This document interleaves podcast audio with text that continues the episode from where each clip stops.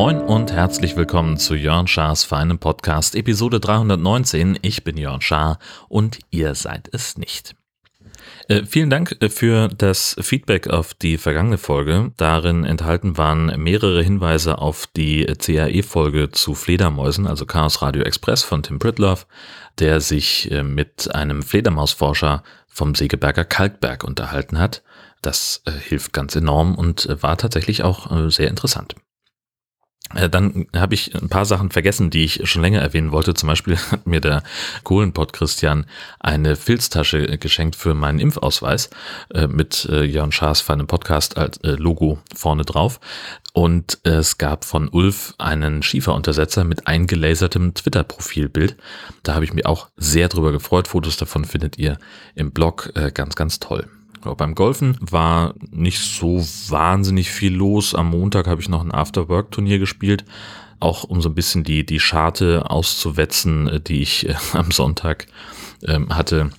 Am Sonntag ging ja so gut wie gar nichts und dann am Montag war ein viel besseres Ergebnis, viel mehr Schläge getroffen, aber die Erkenntnis bleibt, ich muss ganz gezielt Patten üben. Da war ganz verlässlich sehr viel Mist dabei. Naja, das ist jetzt also der Plan.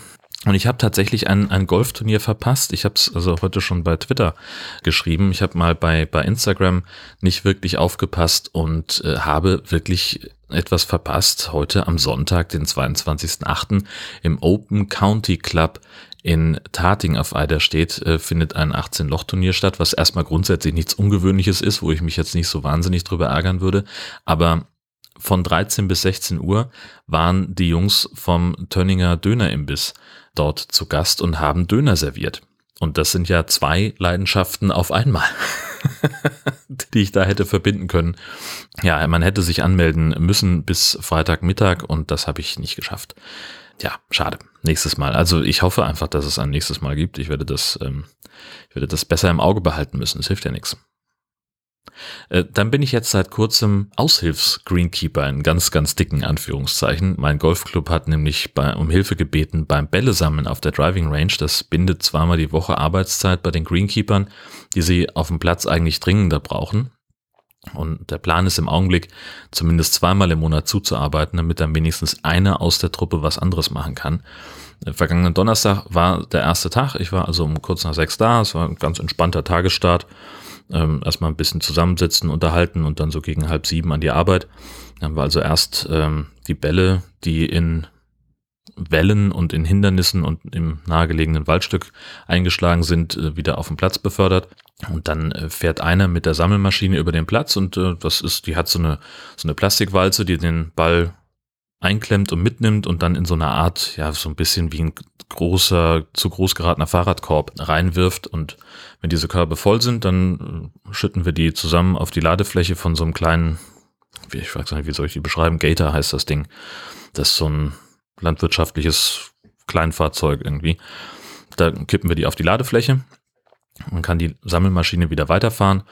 Und dann äh, kommt das, kommen die, die Bälle mit dem Gator ähm, zur äh, Waschanlage. Das ist so, so ein kleiner Raum äh, an, der, an der Hütte von der Driving Range. Ähm, und da kippen wir das dann rein. Die haben sich so ein Förderband gebaut. Und ähm, dann laufen die Bälle durch eine Waschanlage und dann nachher in den Ausgabeautomaten. Ja, Arbeit war nicht so wahnsinnig anstrengend. Äh, die Typen sind angenehm. War echt nett einfach mit denen. Und gegen halb neun war ich schon wieder zu Hause. Das heißt, das schaffe ich also ganz locker vor der ersten Konferenz wenn nicht gerade an dem Tag viel zu Frühdienst liegt und äh, wenn ich mal wenig zu tun habe, dann kann ich mir für den Tag auch gleich noch eine Startzeit klicken und noch ein bisschen spielen gehen auf dem Golfplatz. Also die Option gäbe es dann auch noch. Also es klingt im Augenblick erstmal alles sehr, sehr, sehr machbar. Ja, insgesamt habe ich äh, relativ wenig äh, Golf gespielt oder wenig Zeit auf dem Golfplatz verbracht diese Woche, äh, weil wir Besuch haben. Philipp, Anne und Daniel sind da. Wir haben viel gemeinsam rumgehangen, haben uns die Stadt angeguckt, haben Ausflüge nach Westerhever gemacht, nach Tönning, nach Friedrichskoog und auch nach Dänemark. Dabei waren meine Frau und ich abwechselnd zu Hause, äh, um den Hund zu begöschern. Freitag zum Beispiel war dann mein großer Ausflugstag. Wir sind nach Friedrichskoog gefahren zur Seehundstation. Da war wirklich perfektes Timing. Wir waren rechtzeitig zur Fütterung der Heuler da Eine Mitarbeiterin hat das kommentiert. Und es gab auch kaum Wartezeit, als wir ankamen. Das war richtig super. Ähm, und vor allen Dingen für mich war es cool, weil die Seehundstation wird umgebaut und, und verschönert. Und äh, ich war da seit Beginn der Umbauarbeiten nicht mehr. Äh, und das ist richtig schön geworden. Also man hat jetzt als Besucher einen viel besseren Blick über die gesamte Anlage. Ähm, insbesondere die, die Aufzuchtbecken konnte man bisher immer nur sehr, sehr schlecht sehen. Und das ist jetzt ganz, ganz stark verbessert worden. Ähm, habe ein paar Fotos im Blog eingestellt. Leider nur in Anführungszeichen nachher Fotos. Gucken, ob ich noch irgendwo ein paar Vorherbilder finde, ähm, dass ihr das vergleichen könnt. Ja, danach gab es dann Fish and Chips bei Stulle und Pulle. Das hatte ich ja schon mal erzählt. Und äh, dann haben wir es endlich, haben wir es auch geschafft, Torte zu essen in der Schäferei Rolfs. Und den Heimweg haben wir dann angetreten über das Eidersperrwerk und haben noch einen kurzen Abstecher nach Tönning gemacht, sind da noch ein bisschen am Hafen rumgestolpert. Das war ein sehr schöner Tag. Und was wir auch gemacht haben an dem Freitag, äh, wir haben meinen Dithmarscher Whisky abgeholt. Ganz spannende Geschichte. Ähm, vor fünf Jahren oder so haben äh, zwei Typen einen Whisky aufgelegt. Äh, so einfach, also ein Wein- und Teehändler aus der Stadt hat sich noch mit jemandem zusammengetan und die haben dann äh, Whisky gekauft, der sich noch nicht Whisky nennen durfte und haben den reifen lassen und haben halt äh, so Batches äh, davon verkauft. Also, weiß ich nicht, wie viele Fässer es im Endeffekt waren, wahrscheinlich zwei oder drei. Ähm, und da hatte ich mir äh, relativ früh äh, was gesichert aus den ersten beiden ähm, Produktionsstapeln sozusagen. Das erste wurde jetzt also im Sommer zuteilungsreif und wie es halt immer ist, ich habe mir das, ich habe das Zertifikat irgendwie verbummelt. Also ich hatte das gekauft und auch schon bezahlt und dafür ein Zertifikat bekommen, das hier irgendwo sein muss. Keine Ahnung, aber die konnten mir das zum Glück nochmal schicken. Und dann sind wir also am Freitag dahin gefahren nach Stindeck. Äh, die haben immer so vier Tage in der Woche den Laden dort auf. Ähm, wo man auch Whisky-Tastings machen kann und die bieten dann noch irgendwie Whisky-Spaziergänge an und lauter so ein Kram. Ähm, klingt alles irgendwie ganz spannend, müsste ich mir mal genauer angucken. Es ist halt echt weit, zumal wenn man da noch fahren muss. Aber in der Nähe ist ja ein Campingplatz, also wäre vielleicht eine Option. Mm, ja, und das äh, haben wir dann also noch mitgenommen auf dem Weg von äh, äh, Stulle und Pulle zum Kuchen. Sind wir da kurz rangefahren. Oder umgekehrt, ne, ich glaube nach dem Kuchen. Ach, ist auch egal. Jedenfalls haben wir den am Freitag eingesammelt und äh, haben ihn dann natürlich auch gleich verkostet. Und ja, was soll ich sagen? Also ist kein Anfänger-Whisky. Ähm, also der ist schon ziemlich kräftig. Hat eine, eine starke Salznote, so ein bisschen wie der, wie der Islay. Ähm, habe ich das erzählt, dass ich auf Helgoland irgendwann mal so einen Islay Mariner gekauft habe, der so einen richtig starken Salzgeschmack hat. Und so, so ein bisschen so ähnlich ist der, aber nicht ganz so heftig. Ähm, so eine leichte, leichte torfige Note und hinten raus irgendwas Fruchtiges. Aber ich, also fange jetzt nicht an mit irgendwie Note von grüner Apfel oder so das Gefühl, wenn man äh, nach dem Schlafen im Regenwald äh, unter die Dusche geht oder so, das ist ja Blödsinn. Ähm, nee, aber sowas in der, ähm, also irgendwas Fruchtiges. Wahrscheinlich hat der im Sherry fast gelegen und da kommt das her. Und äh, nächstes Jahr um diese Zeit kriege ich dann die zweite Flasche. Und ich kann jetzt wohl auch, haben sie äh, erzählt, also sie haben schon die, das dritte Batch im Verkauf und äh, demnächst auch schon fürs vierte. Und ich denke, da werde ich mir dann auch ein paar Flaschen sichern, also jeweils eine, ähm, damit ich da was hab. Das ist ja vielleicht auch einfach ein schönes Mitbringsel für jemanden, der sich für Whisky interessiert. Gestern habe ich noch Carbonara gekocht. Das hat dann auch mal äh, ganz gut funktioniert. Ich habe das ja beim letzten Mal sehr streng nach Anleitung gemacht und das hat also so schon aus dem Handgelenk funktioniert. Das war ganz schön. Ähm, ich hatte ja zum Glück von Peter den, ähm, den Guanciale bekommen. Äh, da habe ich, der liegt noch im, im Gefrierfach, da muss ich mir noch irgendwas einfallen lassen, wie ich den ordentlich wieder einpacken kann. Und da habe ich also ganz einfach mit dem, mit dem Brotmesser, mit dem Sägemesser äh, ein Stück abgesäbelt und war tatsächlich gar nicht so schlecht mit dem Abschätzen. Ich brauchte 150 Gramm, 160 sind es nachher geworden.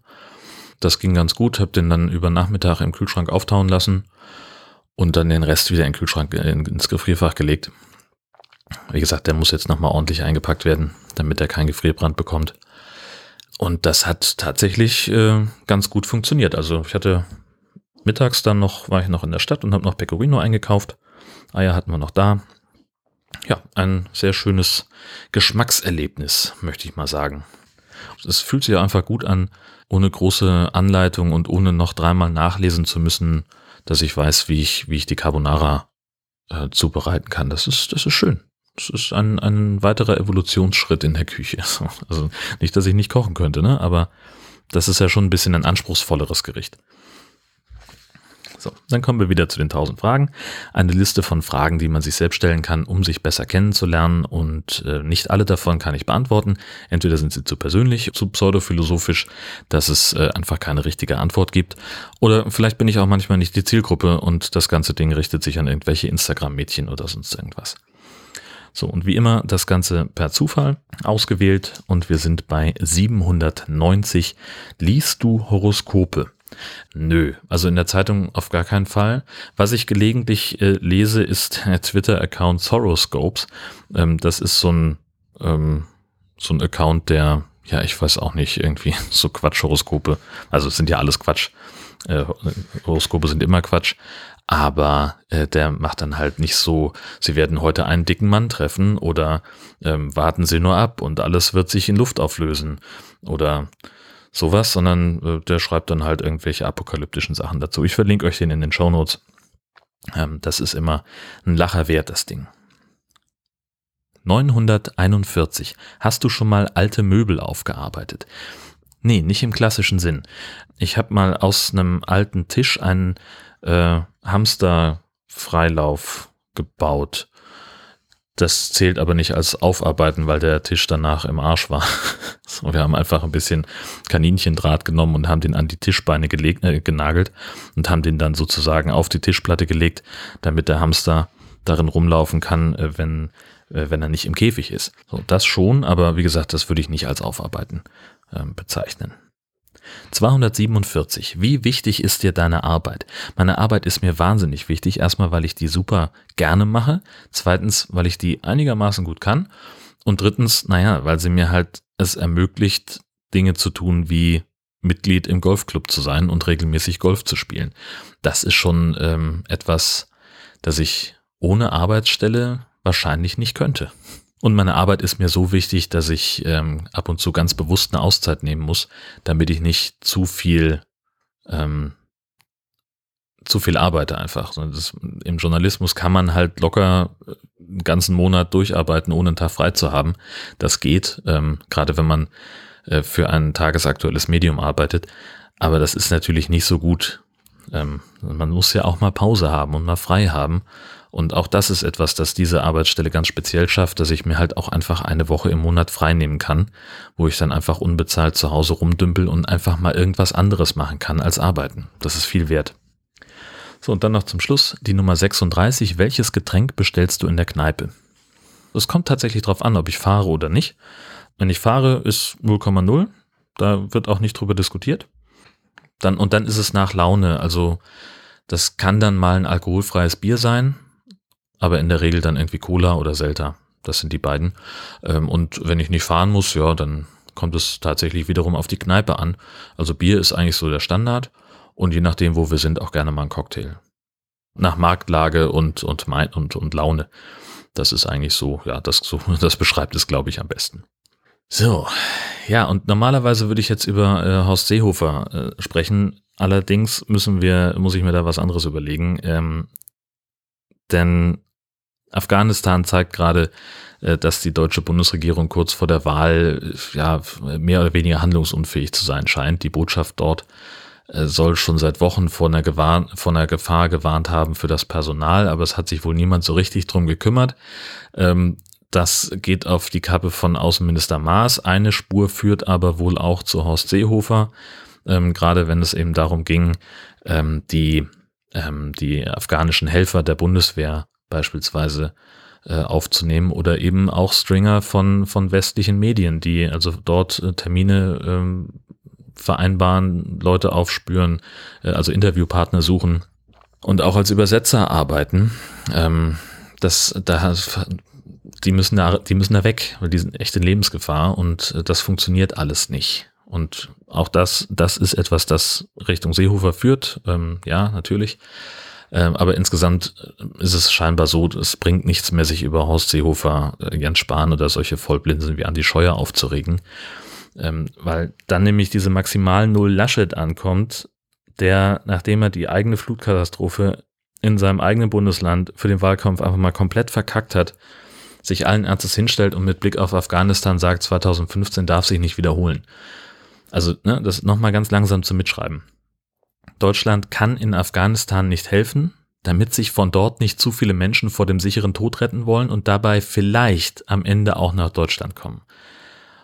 Und das ist eine Aussage, die ist einfach nur beschämend, die ist falsch. Und deswegen heißt es von heute an, ich bin der Meinung, dass Armin Laschet niemals Bundeskanzler werden darf. Zumal er auch noch ein bisschen weiter gesunken ist, nachdem ich das aufgeschrieben habe, auf der Menschlichkeitsskala in Richtung fickende Hölle. Laschet verspricht nämlich am Ende dann doch, alle afghanischen Ortskräfte in Deutschland aufzunehmen, aber halt nur, wenn er gewählt wird. Und das ist halt wieder so was, wo der alte Grundsatz gilt, bei Menschenleben hört die Freundschaft auf. Wer so eine Sprüche macht, der disqualifiziert sich halt komplett für jede Form von Diskurs. So, wenn man Menschenleben über den, die eigene, den eigenen Machtanspruch stellt, der, da muss man weg. Dann hat er in, im, im zweithöchsten Amt der Bundesrepublik Deutschland nichts verloren. Deswegen bin ich der Meinung, dass Armin Laschet niemals Bundeskanzler werden darf. Merkt euch das bitte alle und überlegt euch sehr genau, für wen ihr am 26. September euer Kreuzchen macht. Die CDU sollte es nicht sein, finde ich.